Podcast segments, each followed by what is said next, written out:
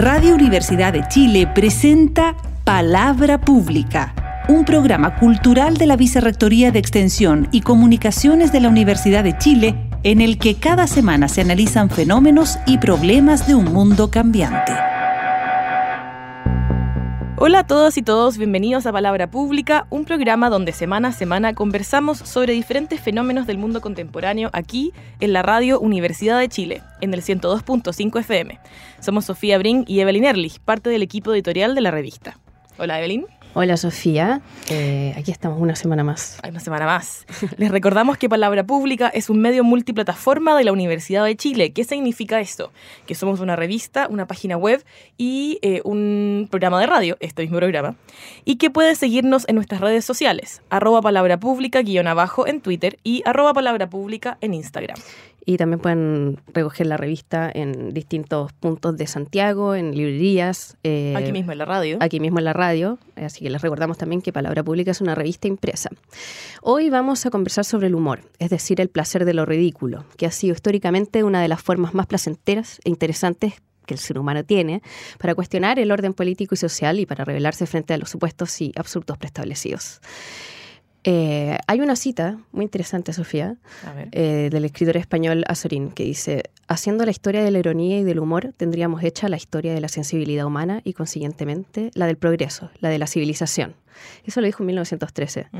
El humor pone en juego los límites de una época de la moral, de lo políticamente correcto, de lo decible, y hoy en día, en las redes sociales, en que también todo el mundo tiene derecho a hablar, eh, y a destajo muchas veces, eh, y muchas veces sin filtro también, resulta interesante pensar en, qué, en qué, qué nos está diciendo el humor de hoy en día sobre estos tiempos que corren.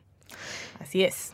Bueno, para hablar sobre esto estamos con Andrés Mendiburo, psicólogo y doctor en psicología, académico e investigador a cargo del Laboratorio y Observatorio de lo Cómico, LOCO, de la Universidad Andrés Bello y miembro de la Red de Investigación y Estudios del Humor RIE. Bienvenido Andrés, gracias por acompañarnos. Hola, muchas gracias por la invitación. Eh, muy buenos los nombres de...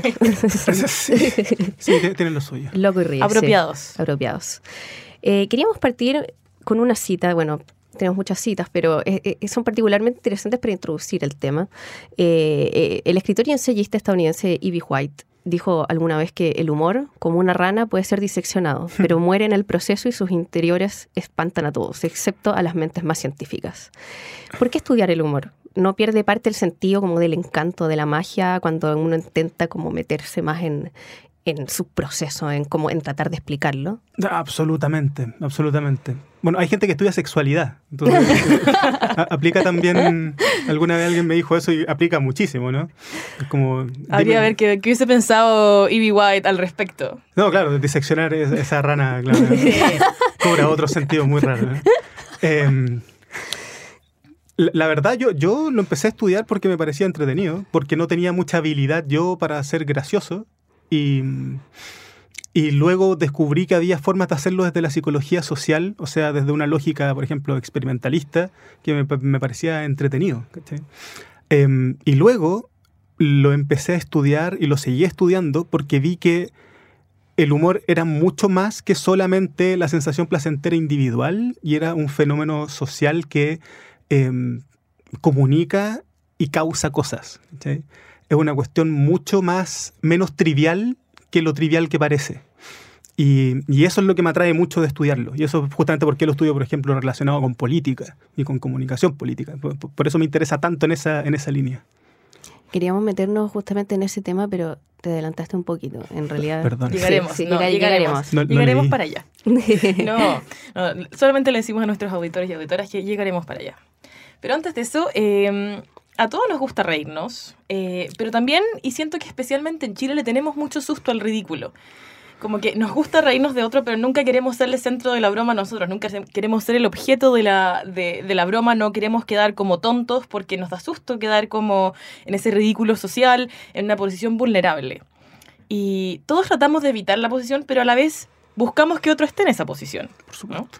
Eh, ¿Qué tan terrible tiene hacer el ridículo? ¿Por qué, ¿Por qué le hacemos el quite? Bueno, tú sabes que el miedo a, hacer el ridículo se llama la gelatofobia, ¿cierto? Gelatofobia. Gelatofobia. Gelato, risa. Sí, y este placer por porque, le, porque se burlen de otros es el catagelasticismo. ¿Cómo? Catagelasticismo. Catagelasticismo. yo he escuchado esa palabra en inglés, no sé si en castellano existirá, pero si no, Ah. em, bueno, Ya. está la Radio Universidad de Chile, supongo que la podrán agregar al diccionario. Haremos los intentos. Muy bien. Em, esto, de- hace un tiempo hice una encuesta acá en Chile justamente y una de las cosas que medí era la gelatofobia. Y aparecía que, o sea, vamos, la gelatofobia es un concepto patológico, ¿no? El tener miedo a que se burlen de ti es una cuestión súper natural, súper adaptativa, súper evidente. Pero ya cuando estoy hablando de gelatofobia, esta gente que tiene realmente estos miedos como muy, eh, muy patentes, muy latentes, muy irracionales a veces, etcétera, justamente con respecto al ridículo. Y, y lo que aparecía, como en términos de perfiles, ¿cachai? De quiénes eran las personas que puntuaban más alto y cuáles eran las relaciones, tenía que ver usualmente uno con mujeres, ¿cachai? Em, grupos socioeconómicos quizás más vulnerables, más bajos, no sé si vulnerables, pero medios bajos, em, y gente de una edad media avanzada. ¿cachai? Ese era como un perfil de personas que eran como más altas en el tema de, de gelatofobia. Y la interpretación que yo le daba en ese momento y que le di cuando, cuando presenté algunos de estos resultados era que hay ciertos grupos sociales de los cuales la gente se burla mucho. ¿cachai? Mm. Y, es- además son como los grupos sociales menos hegemónicos, o sea, los que no, Bueno, no es el hombre blanco, clase media, como... por lo demás, ¿cachai? O sea, esta, esta cuestión reactiva a que se burlen de ti tiene mucho que ver con cuál es tu posición también. Por ejemplo, hace un, hace un tiempo también publicamos un, un estudio muy bonito, porque lo hice yo, em, donde vimos, apl- aplicamos una, una teoría, ¿no? Que se llama la teoría de la ventana normativa. No, me, me avisan si más largo, ¿no? No, dale, no. Bueno, esta, esta teoría tiene 500 páginas, la voy a leer una por una. Em, Prepárense, por favor. Claro, dos puntos. la teoría de la ventana normativa es una teoría de Crandall y Ferguson y no sé quién más, que plantea que los grupos sociales están repartidos dependiendo de cuán aceptable es el prejuicio que tú puedes manifestar hacia ellos. Por ejemplo, el prejuicio negativo. O sea, qué tan aceptable es burlarse de, por ejemplo, disidencias sexuales. Qué tan aceptable es, por ejemplo, burlarse de bomberos, etc. Y ellos dicen que hay tres eh, como ventanas dentro de esto, ¿no? Tres puntos en esta ventana. Uno, donde están los grupos hacia los cuales el humor está permitido. O sea, más que el humor, el prejuicio negativo, ¿no? O sea, por ejemplo, reírse de estas personas estaría bien. O sea, los pedófilos. ¿cachai? Ya. Em, nadie te diría nada si tú hacías un chiste sobre pedófilos. Así, o sea, oye, los, los pedófilos tienen sentimientos, ¿vale? No te burles. Na- Nadie te No, eso. no. ¿cachai? Em, y si alguien te lo dice, es sospechosísimo, creo yo. Luego, em, en el otro lado de la ventana están los grupos hacia los cuales no podéis manifestar ni un tipo de prejuicio negativo. Por ejemplo, em, niños de la Teletón. Claro. Si tú haces un chiste de niños de la Teletón, no. Pero hay un grupo al medio, y, acá en Chile apareció como muy clarito, que se llama como la ambigüedad. Tiene que ver con la ambigüedad moral, la ambigüedad respecto a qué tan aceptable es burlarte de ellos. Y justamente están los, en este grupo aquellos que tú decís, bueno, son minorías, son, son gente que ha sido eh, recluida socialmente, ¿cachai? Durante años. Las disidencias sexuales, las mujeres, ¿cachai? Las feministas. Me- Medimos un montón de grupos, ah, medimos hasta calvos. ¿cachai? Los calvos era súper aceptable burlarse de ellos, ah, pero usted no lo haga en su casa. No está bien. Entonces sí, tiene que ver justamente con em, qué, qué- qué tan adaptado, no, qué tanto te ha permitido adaptarte la sociedad, ¿cachai? Y, y qué tanto miedo te puede dar, porque, insisto, es una cuestión muy reactiva tener miedo que se burlen de ti, ¿cachai? Pero esos grupos, perdona, a ver, eh, esos grupos que tú mencionabas igual son fronteras que se mueven en el tiempo, porque antes, por ejemplo, estaba muy eh, permitido, comillas, hacer chistes Exacto. sobre eh, la gente afroamericana, homosexuales, y ahora, o sea, y en especialmente ahora en estos tiempos, se ha corrido mucho la barrera de lo que no es aceptable, lo cual también parece que está bien, pero eh, esos grupos son bastante maleables, ¿no? Absolutamente. Hay grupos que siempre se han mantenido, ¿eh? Como No- los calvos. Tal No, vez deberíamos no, no, mencionar que... jamás. ¿Tú te identificas como uno, Andrés? No, no, yo creo que todavía... Todavía, todavía no. No, yo, yo no tendría problema en aceptar que soy calvo. Si lo fuera. Nos desviamos, nos desviamos del Perdón. tema. Sí. Em, históricamente ha habido siempre grupos que hacia los cuales la- la- el prejuicio negativo es aceptable, ¿no? Los políticos. Claro. Siempre ha sido aceptable burlarse de los políticos. ¿no? ¿Por qué? Porque son figuras de poder en general, bla, bla. Pero claro, en la zona de ambigüedad normativa eh, es muy cambiante. ¿Cachai? No sé, pues si hace 200 años la esclavitud era una cuestión así como súper aceptable, ¿cachai? Hace 10 burlarse de los homosexuales en el Festival de Viña era común, ¿cachai? Y no era que alguien te fuera a decir algo. O sea, yo me reía de esos chistes y me pongo a pensar qué clase de persona era. Yo, ¿cachai? eso es muy loco, porque eso, esas son las cosas que te va diciendo el humor. Y por ejemplo, no sé, ¿te acuerdas del, de este chiste que le, que le criticaron tanto al Paltamelén del año 94, creo que fue, que se rió del Papa? Sí. El Papa Juan Pablo II y quedó en embarrada. Sí, sí, Era otro país. Sí, que sí. Bueno, y tantos chistes con respecto al, ex dictador. Eh, claro. Muchos, sí. Sí, o sea, el, humor tiene, tiene este, este filo así, tiene esta, esta como peligrosidad, también que hace que la gente como le tenga como cierto como cierto miedo, como, dices tú. Eh, y eso también me hizo pensar cuando estábamos preparando esta entrevista en ese chiste de Monty Python del año 69, que es el, el, chiste que podía matar a alguien, que es muy bueno, que es como que hay un chiste que está escrito, eh, que alguien encuentra el papel y lo lee y se, le da tanta risa que se muere. Entonces después llegan los bomberos, agarran el papel, leen el chiste y se ríen tanto que mueren. Y todo el que escucha o lee el chiste se muere. Y después lo usan como un arma de guerra, lo, lo, traducen al alemán y lo llevan a la Segunda Guerra y empiezan a matar a los nazis con el chiste. Entonces, eh, bueno, el, el, el, chiste más, ¿cómo se llama? De, de, deadliest, eh, eh, joke in the world, una cosa así. Deadliest chiste. Desde el chiste, sí. Eh, claro, y ellos fantasean con un chiste tan chistoso que podía matar. y también pienso en el nombre de la rosa, que el, este, este libro, que, que, que, este libro que está perdido, que sé yo, que se encuentra, que es un libro que tú lo tocas y, y, te mueres porque está mm. envenenado y que es un libro perdido de, la poética de Aristóteles que se, trata justamente sobre la comedia. No es casual que la, risa se asocie paradójicamente con la muerte. ¿Por qué crees que, es esto? ¡Buah, la mansa pregunta! mira, te voy a hacer una pequeña introducción y después te voy a matar. Oh. Em, bueno, el, tema de la comedia, sobre todo cuando, cuando hablamos de comedia clásica, em, hay que entender que, lo que nosotros entendemos actualmente por humor es un concepto que ha variado históricamente muchísimo, ¿vale? O sea, lo que hoy es humor antes era entendido como ingenio. ¿Cachai? Si por ejemplo, de la época victoriana, esto de ser chistoso no era alguien que tenía humor, era alguien que era eh, ingenioso. La persona que era como humorista era esta, esta gente que era como chabacana. Eso era el humor. Y cuando habláis de la comedia, en la, época más clásica, estáis hablando de, lo que se contraponía a la tragedia. Entonces, ahí cabían muchas cosas, muchísimas. Y para justamente para los grandes pensadores, la comedia era una cuestión absolutamente de, pueblo, secundaria, ¿cachai? Era, demasiado placentera para ser digna, ¿cachai? Em, o sea, Aristóteles, por ejemplo, veía que lo, único que había en la comedia Em, y, el factor elemental era, por ejemplo, la agresión. ¿cachai? Claro. Hobbes también retoma eso. O sea, bueno, todos estamos hasta cierto punto de acuerdo en las teorías que, que tratan de explicar el tema. Todos plantean que hay algo de agresión, siempre, ¿cachai? Pero la relación del, humor con la muerte, ¿cachai? De lo cómico con la muerte es una relación mucho más cercana que solamente cuáles son los contenidos que trata, ¿cachai? Etcétera, sino que yo, creo que tiene que ver más con, por ejemplo, la, lógica del humor gallows, que es este humor que lidia con la muerte, que se relaciona con la muerte, ¿cachai? Y es, em, es el hecho de que te permite trivializar temas que son tan brutalmente eh, molestos para el ego, ¿cachai? Tan, tan terrible y tan doloroso Em, que te permite enfrentarlo. La muerte, por ejemplo, ¿cachai? El no ser, la locura, etcétera, tratada a través del humor, permite trivializarla, la humaniza, la aterriza, ¿cachai? Yo creo que eso es un mecanismo de defensa prácticamente. Y yo creo que eso tiene más que ver, más, más, que, más que el contenido puro, ¿cachai? Claro.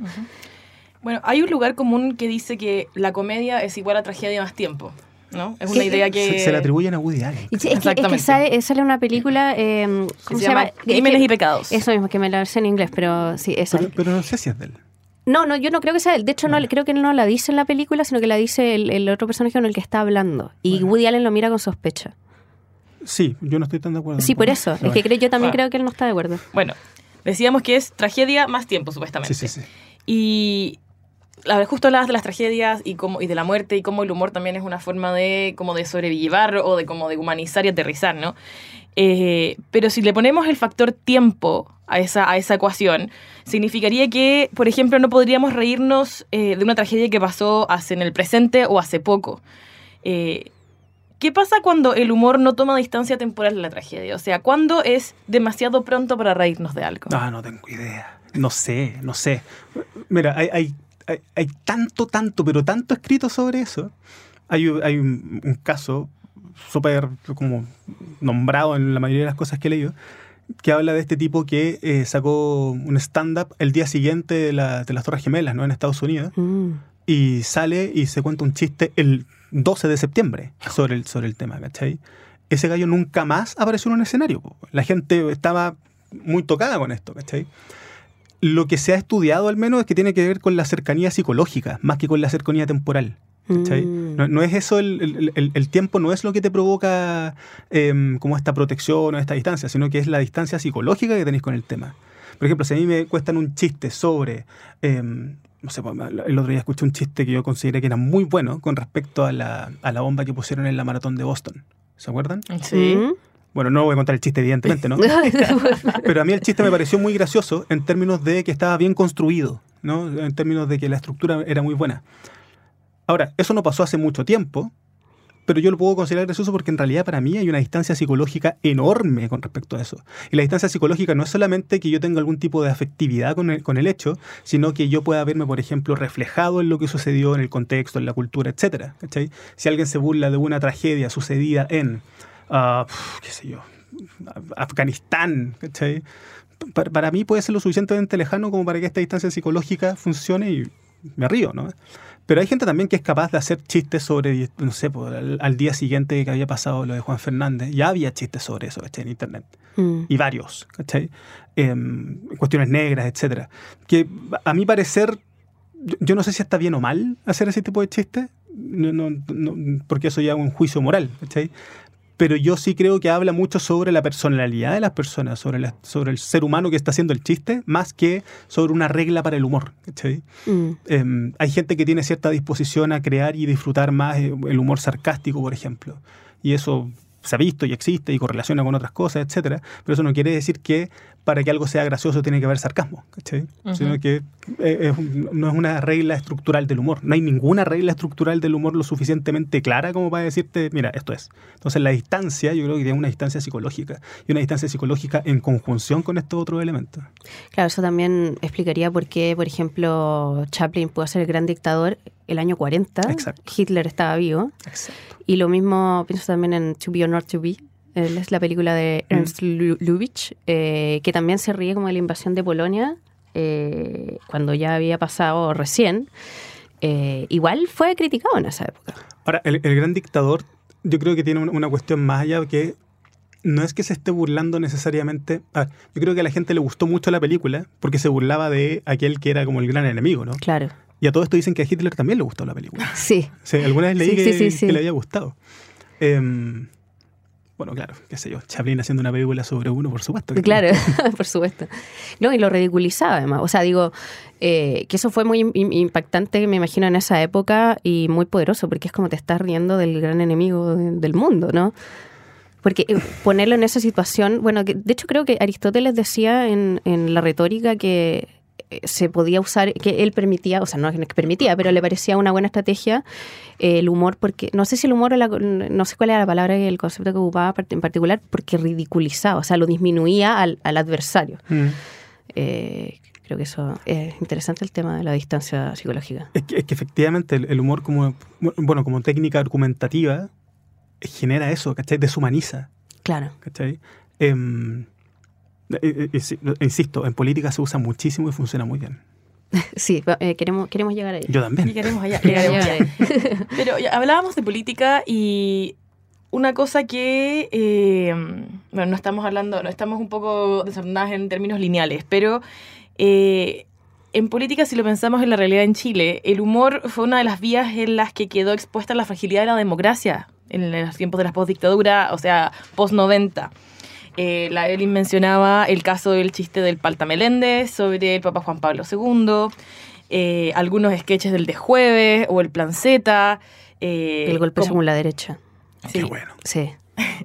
¿Qué, visión tienes sobre el papel que jugó el humor en la postdictadura en Chile? O sea, yo creo que el humor, justamente, el que pudiesen aparecer cuestiones como Plan Z, para mí muestra que estábamos en democracia. ¿Cachai? Pero que se burlaban justamente este, de este, tema de la democracia, ¿no? Marco Silva haciendo de, Elwin cuando Elwin estaba, pero lúcido, vivo. O sea, no sé, pues Peirano haciendo de Pinochet, ¿cachai? Sí. Cuando Pinochet era senador, po, ¿cachai? Sí, y está, ¿te acuerdas de ese el centro de rehabilitación de militares? Bueno, por, por lo demás, ¿no? Gumucio hacía eso. Sí, sí, Un saludo para Rafa Gumucio, que, que, se ha ganado el odio de tanta gente. eh, sí, pues no, o sea, bueno, yo, yo creo que el humor tuvo un rol en mostrar que estábamos en democracia. El, el, a ver, hay un tipo que siempre se me olvida el nombre, Davis, ¿no? Que falleció, ¿no? Un gran, gran, gran hombre. Y Davis. Una, sí. Solo Davis. Christy Davis. Muchas Davis gracias. Christy Davis. Es que, es que nosotros en la academia solamente nos referimos a los apellidos. ¿no? Somos, Pero como Davis es un apellido tan poco común, ¿no? Claro, somos un, como un equipo de fútbol o como un colegio de hombres. Eh, bueno, Christy Davis tiene una frase muy buena. Él, él estudia el, él estudió el humor, sobre todo en, en, ambientes como la Unión Soviética, etc. Y él tiene una frase muy linda que es: el humor no votó la, el muro. ¿cachai? No fue, no fue el humor el que votó el muro. O sea, el humor no causa grandes transformaciones sociales. Y yo estoy de acuerdo con eso pero él también dice el humor refleja los grandes cambios sociales, los muestra, ¿cachai? Y es capaz de eh, generar esta, esta masa, ¿cachai? Que se va expandiendo y, y, este contagio, ¿cachai? De ideas. Y yo creo que ahí es donde empieza a surgir, por ejemplo, toda esta cuestión de la, de la generación de, de, de, qué sé yo, Peirano, Díaz, etcétera, que, que, también tiene que ver con todo el canal Rock and Pop, to, sí. todo esto que se está haciendo, ¿no? Bueno, aparece el, el, el, de jueves, pero el de jueves son personas que ya venían igual trabajando desde antes, rol, claro. etcétera. Eh, y, y, y, permite como, justamente lo que ¿no? permite que estas personas empiecen a expresar, ¿cachai? Las ideas que están rondando en el país de manera mucho más masiva. Y yo creo que eso es un aporte a la democracia, ¿cachai? Empezar a mostrar que estamos descontentos, que somos jóvenes descontentos. El tema es cuando tenéis 50 años y seguís siendo jóvenes. claro, era interesante eso porque si uno se, si es que vivió los 90, si ya tiene recuerdos de los 90. Eh, me estás tirando un palo en, este, en esta conversación. Sí, es que decir, yo sé que Sofía es muy joven, pero en los años 90... Eh, podríamos darlo vuelta. No, yo no encuentro que sea muy joven me está diciendo vieja. Bueno, eh, en los años 90 se hablaba mucho, no sé si tú te acuerdas de eso, pero que eh, a nosotros en la escuela de periodismo nos mencionaban esto, que era el tema del animus yocandi versus el animus injuriandi, mm. o injuriandi, no sé cómo se dirá, sí. eh, que es, que, que, claro, se llegaba al punto de discutir si un chiste tenía un ánimo, una intención jocosa, de broma, o era una injuria y se amenazaba siempre con demanda. O sea, yo me acuerdo cuando, cuando pasó lo, cuando salieron todos esto, estos sketches de Plan Z, el CNTV, el Consejo Nacional de Televisión, se llenaba de quejas y trataron de igual de censurarlo. Eh, eso también te muestra los límites de, de esa época, finalmente. O sea, y, te muestra también que los límites no se respetaban nomás. Claro, exactamente. O sea, pero, pero ojo que eso también pasó después, sé, pues con el Edo Caro en el Festival de Viña. Se, se, hasta la presidenta habló sobre las instituciones del país que se pueden ver afectadas por, por, por el humor, ¿cachai? O sea, está hablando de que esa cuestión siempre va a pasar. Alguien siempre se va a sentir ofendido cuando hay algo que ofende. ¿cachai? Claro, sí. Y estamos conversando sobre humor, la risa y sus límites con Andrés Mendiburo, psicólogo académico de la Universidad Andrés Bello y experto en humor. Hablábamos sobre los límites del humor y las cómo, cómo el humor eh, nos servía también para, eh, ¿cómo podríamos decirlo? Como para sobrellevar ciertas situaciones, ¿no? Y quería llevarnos a una situación que pasamos hace relativamente poco, que eh, la pandemia, que mm. todos vivimos la pandemia, que fue como esta especie de como un, un, una cápsula o como un momento, un paréntesis en el tiempo en que cosas muy extrañas pasaron. Pero una de las formas de sobrellevar el encierro y eh, esta especie de pesimismo, este día la marmota que no terminaba y que, digamos, las distancias, las mascarillas y demás, ¿eh? fue reírnos de lo que nos estaba pasando, ¿no? Internet se llenó de memes, WhatsApp de stickers, eh, había perfiles del coronavirus en Tinder que decían que le gustaba juntarse con gente y las multitudes. e incluso recuerdo una lista en Spotify que se empezó a hacer en los primeros días de la pandemia de todas las canciones que tenían que ver con distancia, virus, eh, toda la toda canción que tuviese que ver con todo lo que nos estaba pasando entraba en esa lista. Y era una cosa igual bastante, o sea, no podíamos tocarnos, pero escuchábamos la canción Don't Stand So Close to Me como una forma de reírnos de nuestras vidas, ¿no? Eh, reíamos de lo que probablemente ha sido el momento más difícil que hemos pasado como sociedad en las últimas décadas, ¿no? Y pero también hubo muchos, y lo decías antes, que criticaron esa actitud, que cómo podía ser que nos estuviéramos riendo, que había gente muriéndose, eh, que, había que tomarnos las cosas en serio, etc. Y, y algo mencionaste en el primer bloque, pero quería llevarnos de nuevo a eso. ¿Deberíamos sentirnos culpables por encontrar o buscar el humor en estos contextos? ¿Cómo nos ayuda la risa también como a soportarlos? ¿Cuán necesaria es la risa? Oh, la mansa pregunta. O sea, lo, lo, de sentirse culpable, guau. O sea, primero, risa y humor no son lo mismo. Eh, eh, sí, es interesante eso. Sí, sí. Una, una, diferenciación chora. Em, la, e, el humor es sumamente adaptativo, ¿cachai? Es, o sea, es, una, es un resultado de la evolución que nos permite seguir jugando, ¿cachai? Siendo adultos, por ejemplo.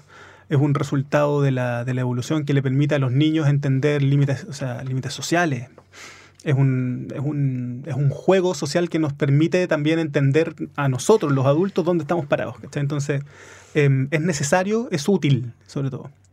Eh, ahora, si es bueno utilizarlo eh, como un mecanismo de afrontamiento en el por ejemplo, en el tema de la pandemia, lo que apareció es que sí, el humor es un mecanismo de afrontamiento cuando es bien utilizado que es súper sano. La gente que tiene una mayor disposición al humor, por ejemplo, mayor sentido del humor, o sea, esta capacidad para, eh, para capturar los aspectos estéticos del humor, de los estímulos cómicos, etcétera, esa gente se adaptó mucho mejor al, al, tema de la pandemia. Eh, usualmente eso tiene que ver con que eh, el humor o el sentido del humor correlaciona con otras variables en las personas, como por ejemplo el cheerfulness o la alegría, ¿cachai? Como una, una eh, alegría rasgo, ¿cachai? Como gente que es como esencialmente contenta. Esa, gente tan desagradable que es esencialmente feliz. Todos conocemos a alguien No, claro, lo detestamos. Sí, claro, claro. O sea, algo está tapando. Claro. ¿cierto? No puede ser tan feliz. Nadie, nadie. Y, mm, pero se ha visto que también a nivel social puede tener eh, un funcionamiento de afrontamiento, o sea, afrontamiento comunal que se le llama. O sea, en base a lo que vivimos todos juntos podemos crear esto y por un lado trivializamos el tema, pero también lo hacemos más accesible, más superable, etcétera, etcétera. Eh, que es lo mismo que pasa con los dictadores cuando se hace humor sobre los dictadores, etcétera. Pero también se ha visto que la gente que no es tan alta en este tipo de rasgos, ¿cachai? Que es más alta en, seriedad, que se llama también, eh, o que es más alta en... Um, variables no relacionadas con el humor, como el neuroticismo, la depresión, etcétera, tienden a no disfrutarlo. Y, y, esas personas son muchas. O sea, si bien todo el mundo disfruta el humor de alguna forma, hay gente que lo disfruta menos. Y yo creo que es respetable que una persona lo disfrute menos. El tema es em, yo creo que ir a burlarme en la cara de una persona que perdió eh, a un familiar por el COVID es una súper mala idea y es muy poco respetuoso. Entonces el humor, como todo, tiene contextos. Y se sabe que los contextos del humor son los contextos más familiares, los contextos más pequeños. Por eso el humor no funciona también, por ejemplo, en el Festival de Viña. claro. Un chiste exitoso es el que se propaga y se repite al punto de que su creador se pierde, ¿no? Eh, y ya no importa quién lo inventó en realidad. Eh, y eso lo vemos sobre todo hoy en las redes sociales, que uno ve memes y no tiene idea quién es el autor. Como que da lo mismo, eso ya no es como no importa quién te dice el chiste, sino que lo, importante es que se propague. Eh, y es un, es un aspecto que, que, destaca, no sé si has escuchado, me imagino que sí, el colectivo holandés Metahaven. Mm. Eh, que tiene este libro que se llama si los pueden los chistes derribar gobiernos, en el que plantean que los, los, memes pueden ser un arma política tú decías que, claro, que no citando a Davis. Eh, nuestro amigo Davis. Nuestro amigo Davis. A la Copa Davis. A la Copa Davis. que claro, que, que, el humor no derribó el muro, pero igual puede tener quizás cierto, mm, cierto poder. Eh, claro, el humor, el humor ha sido históricamente una de las formas más sagaces de cuestionar quizás el, orden político y social. Eh, pero tú no le concedes tanto poder. O sea, ¿cómo podríamos porque yo, ese, ese libro que se llama eh, ¿Puede el humor derribar gobierno? me parece un poco excesivo, ¿no? Sí. Eh, pero, a ver, yo no le doy ese poder, pero le doy otros poderes. Eso, cuéntanos qué poderes le das. Mira, hay una, una teoría en psicología social que es la teoría del, ¿cómo decirlo? Del prejuicio normado, que dice que los prejuicios que uno puede manifestar hacia ciertos grupos, por ejemplo, hacia los homosexuales, hacia lesbianas, hacia disidencia sexual en general, etcétera. Sobre todo aquellos grupos que em, hacia los que la manifestación de prejuicio puede ser un poco más ambivalente, ¿no? Como que no siempre está tan bien visto que uno se burle de. Em, esta, esta, teoría lo que plantea es que existen normas sociales para la manifestación de prejuicio hacia, hacia esos grupos, ¿sí? Pero esas normas sociales se pueden ver quebradas por el humor, Y no solamente quebradas, sino que expandidas. Eso quiere decir que la norma de qué tan permitido es burlarse de ciertos grupos a nivel social se puede ampliar si es que alguien empieza a hacer chistes sobre esto. Hay investigaciones que son realmente cuáticas. Por ejemplo, hay una que em, en una situación experimental se le muestra a ciertas personas eh, chistes sobre violación y a hombres, ¿no? Y a otros hombres se les muestran chistes sobre cualquier otra cosa y a otros hombres no se les muestra nada y después se le evalúa qué tan de acuerdo están con ciertos estereotipos respecto a la violación. Y los hombres que vieron chistes sobre violación están más de acuerdo con la violación. ¿Cachai? Wow. Eh, brutal. Oh. ¿Cachai? Lo mismo como respirar después de esto. La gente, hay otra investigación, ¿no? La gente que em, fue expuesta a humor contra em, minorías raciales en Estados Unidos, después estuvo menos dispuesta, por ejemplo, a donar dinero hacia esos grupos. Wow. Entonces, estáis hablando de que quizás no estáis generando que la gente se vuelva prejuiciosa, pero sí estáis permitiendo que manifiesten su prejuicio. Mm. Y ahí hay un, hay un poder. No vota el muro, pero te, empuja a que digáis que quiero que se caiga el muro. claro. No, hablamos del muro, pero nos quería traer de vuelta a Chile a no, no, y decir nuestra propia versión del muro, pero no es lo mismo, una, una comparación no, no al caso. Pero pensaba en la dictadura. Y lo que hablábamos del humor y política y, y cómo, cómo, es una herramienta también política y poderosa en manos de, de quienes saben usarla, ¿no? Y leí una entrevista del académico de la USACH, Jorge Montalegre. Ah, Jorge. Un saludo para Jorge. Otro saludo. Eh, muchos saludos. Muchos saludos, ¿viste? Que había comentado que en una entrevista que eh, el humor fue una herramienta poco reconocida durante la dictadura, pero importantísima, digo, ya que atacó el miedo, comillas. En cada chiste había una pérdida del miedo en contra de la dictadura, decía. Y llama, o sea, él defiende lo que él llama el, comillas, el aporte democratizante del humor. ¿Tú crees que el humor puede aportar una democracia? Absolutamente. Eh, haciendo mención, por ejemplo, el trabajo de Jorge. Jorge es un tipo que ha estudiado la caricatura cómica desde hace muchísimos años. ¿eh? Tiene una cantidad de libros publicados. O sea, él, sabe de lo que está hablando cuando habla de eso. Em, yo creo que el humor, tal como él dice, no sé si aporta a, bajar el miedo. Sí, yo creo que sí. Pero aporta en términos democráticos porque baja las figuras de autoridad. ¿sí? Y, eso se ve desde el estudio más humanista posible, por ejemplo, los, estudios historiográficos que hace Jorge o Matías Hermosilla, a, em, a los estudios más empiristas que hace Andrés Mendiburo, un genio, em, en los cuales se ve que efectivamente el humor ayuda y sirve para que la gente no solamente trivialice la figura de autoridad, eso es, relativamente sencillo, sino que las baje, las normalice, ¿cachai? Mm. Haga que una persona, por ejemplo, Em, se, vuelva, se vuelva un par psicológico. Y eso se ha visto, así que yo creo que no hay nada más democrático que eso. Eh, estamos hablando con Andrés Mendiburo sobre humor eh, y queríamos saber un poco más sobre tu investigación, la última investigación que estás haciendo, eh, que tiene que ver con el uso de humor por, parte de figuras políticas. O sea, demos vuelta un poco el, el, mono que estamos armando. Claro, tortilla, eso es. Eh, y según este estudio, el humor se usa muy poco, eh, muy poco, de manera muy poco frecuente y además es muy agresivo. Eh, claro, y en, Chile se tiran tallas sobre políticos, pero claro, no está tan estudiado esto que estás estudiando tú. ¿Puedes contarnos un poco más de eso? Está muy poco estudiado, sí. Está muy Afortunadamente, en el mundo está muy poco estudiado. Afortunadamente para mí, entonces eso hay que... En el mundo, mira, qué interesante. Sí, no, sí, hay, hay poco, ¿eh? hay, hay, hay, sin duda pero también hay en los países con muestras weird, o sea, en Estados Unidos y en algún paísito de Europa con más acceso económico. Em, en, el fondo, sí, lo que estamos haciendo es una cuestión bien experimental y bien orientada como al, al, dato, ¿vale? Porque en algún momento nació la sospecha de que a través del humor se podía estar generando algún tipo de lazo entre las personas y los políticos que no se había estado estudiando, ¿cachai? En comunicación política. Em, partí con un estudio que es un análisis del humor usado por políticos en Twitter en relación con la aparición de encuestas de opinión. Y lo que muestra es que efectivamente, uno, los políticos usan humor en Twitter de forma muy agresiva, sobre todo cuando son eh, oposición, ¿sí?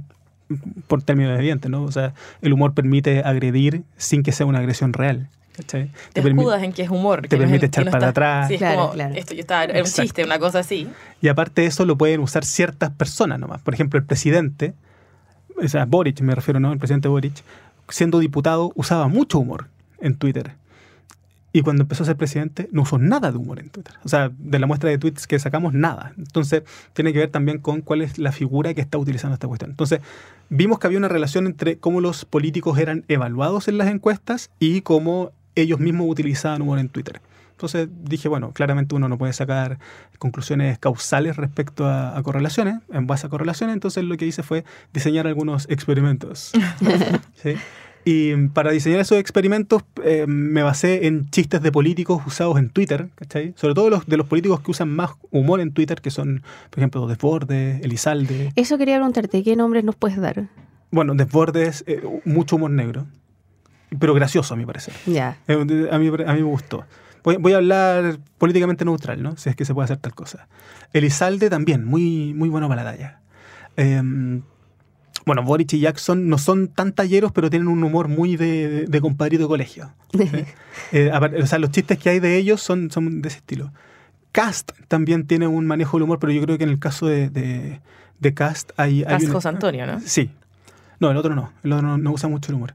Em, Felipe. Pero José Antonio Cast yo creo que tiene un, ha trabajado mucho eso en términos de comunicación política. O sea, yo creo que en, su caso hay una cuestión muy pensada en redes sociales sobre cómo se utiliza el humor, etc. Andrés, solamente una, una, una, pregunta. Has mencionado puros hombres. ¿Las mujeres no usan humor? Es que esa es la otra cuestión. Las mujeres en general usan mucho menos humor. ¿cachai? Los estereotipos con respecto a las mujeres que son...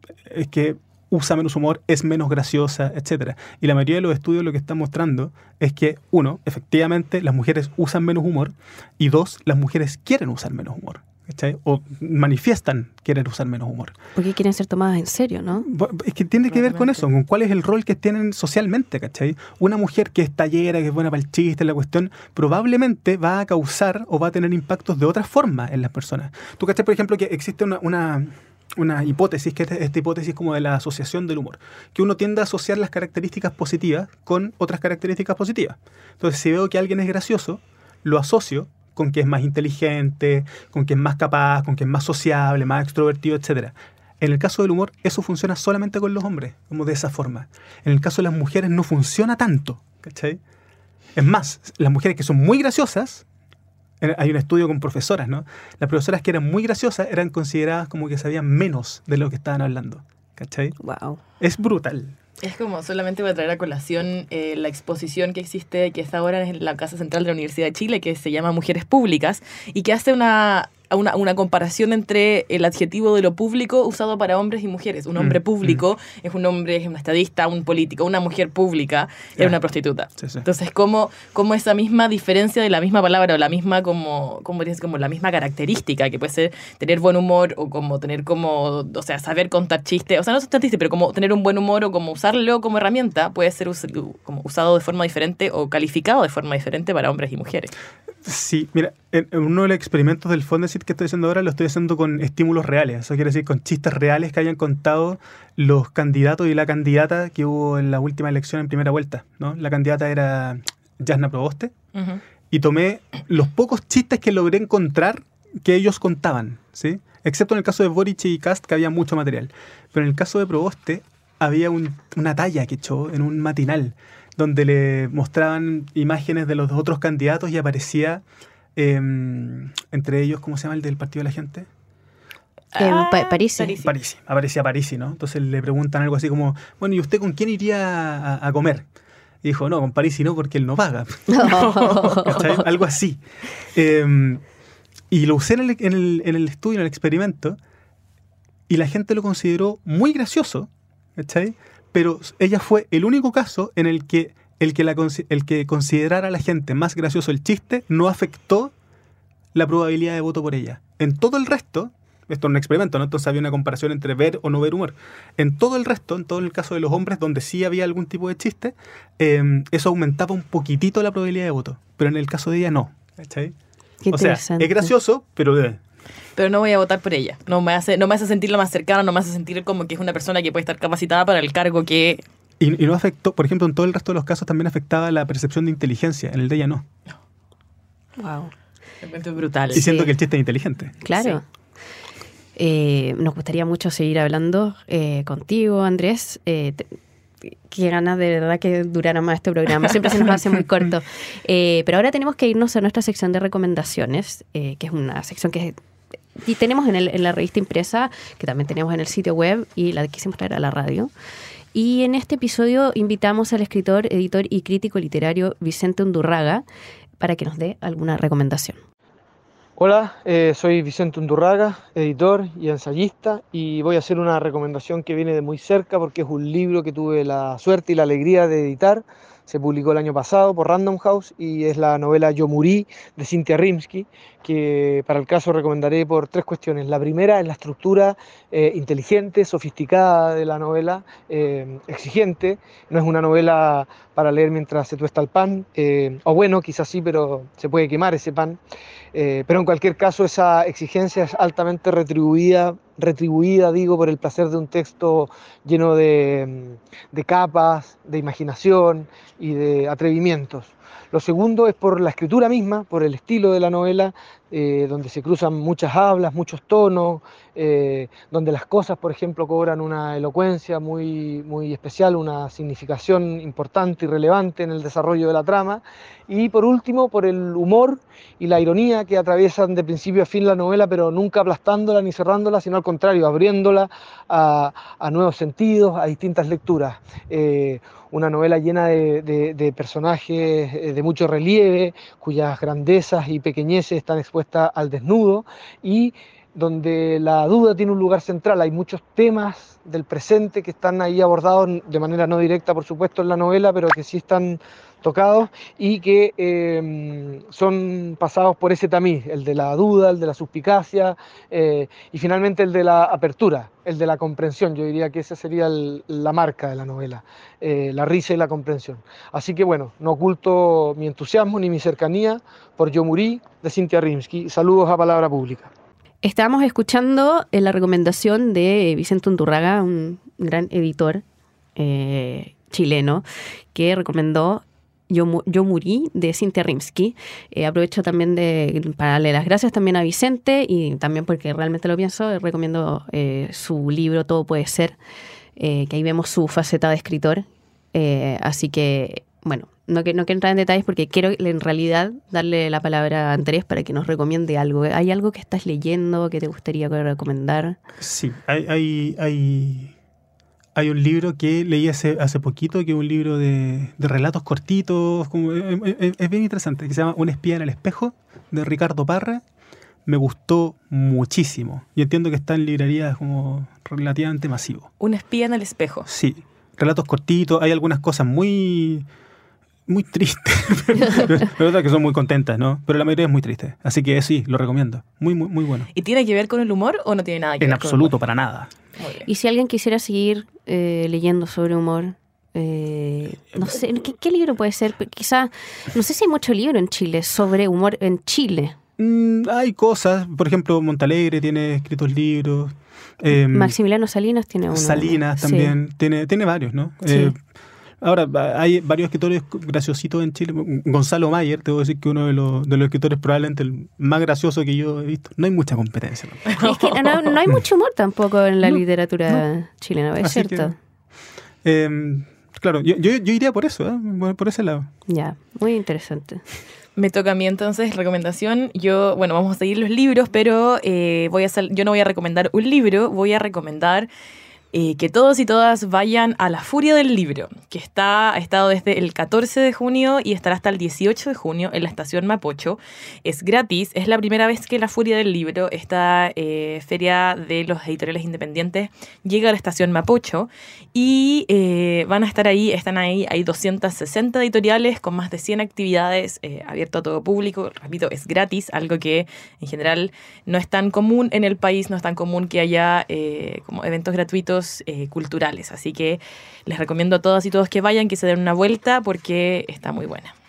Sí, suele pasar que, bueno, mucha gente no, no va a, esas ferias porque a veces, bueno, antes había que pagar, así que hay que aprovechar. Exactamente. Así es. Eh, bueno, yo quiero recomendar un libro que no es nuevo, en realidad es del 2009, muy viejo, pero para quienes les interesa el tema del humor y, y, el tema del horror también, y que estamos hablando de dictadura, estamos hablando de temas políticos, hay un libro que a mí, perdón, me gusta mucho que se llama Heil Hitler, el cerdo está muerto, que es de Rudolf Herzog. Siempre intentamos no decir que es el hijo de o el, hermano de no sé qué, pero es el hijo de Werner Herzog. Okay, había... sí, pero creo que tiene sentido porque creo que comparten la misma curiosidad, porque él es periodista, no es, no es cineasta, pero es muy interesante también porque es muy eh, bueno para buscar historias bien locas y él también tiene un libro sobre la historia de la locura nuclear, eh, que, que está muy interesante. Eh, y este libro en particular, Heil Hitler, El cerdo está muerto, se trata sobre el humor durante el régimen nazi. Eh, y claro, cuenta unos casos muy interesantes y, por ejemplo, no sé, cuenta casos de alemanes encarcelados y ejecutados por contar chistes sobre Hitler. O sea, es increíble, es realmente increíble. Eh, y recopila varios chistes y es muy interesante, así que se los recomiendo. Es del año 2009 de la editorial Capitán Swing. Muy bien, entonces con esas recomendaciones le damos muchas gracias a Andrés por haber estado aquí. Esperamos que lo hayas pasado bien. Esperamos que todos y todas en sus casas lo hayan pasado bien. Y les damos las gracias por acompañarnos en Palabra Pública, un programa de la Vicerrectoría de Extensión y Comunicaciones de la Universidad de Chile que hacemos en conjunto eh, con la radio Universidad de Chile aquí en el 102.5 FM. Esto fue Palabra Pública, un programa de la Vicerrectoría de Extensión y Comunicaciones de la Universidad de Chile. Recuerda que puedes encontrar este programa y los contenidos de la revista en palabrapublica.uchile.cl.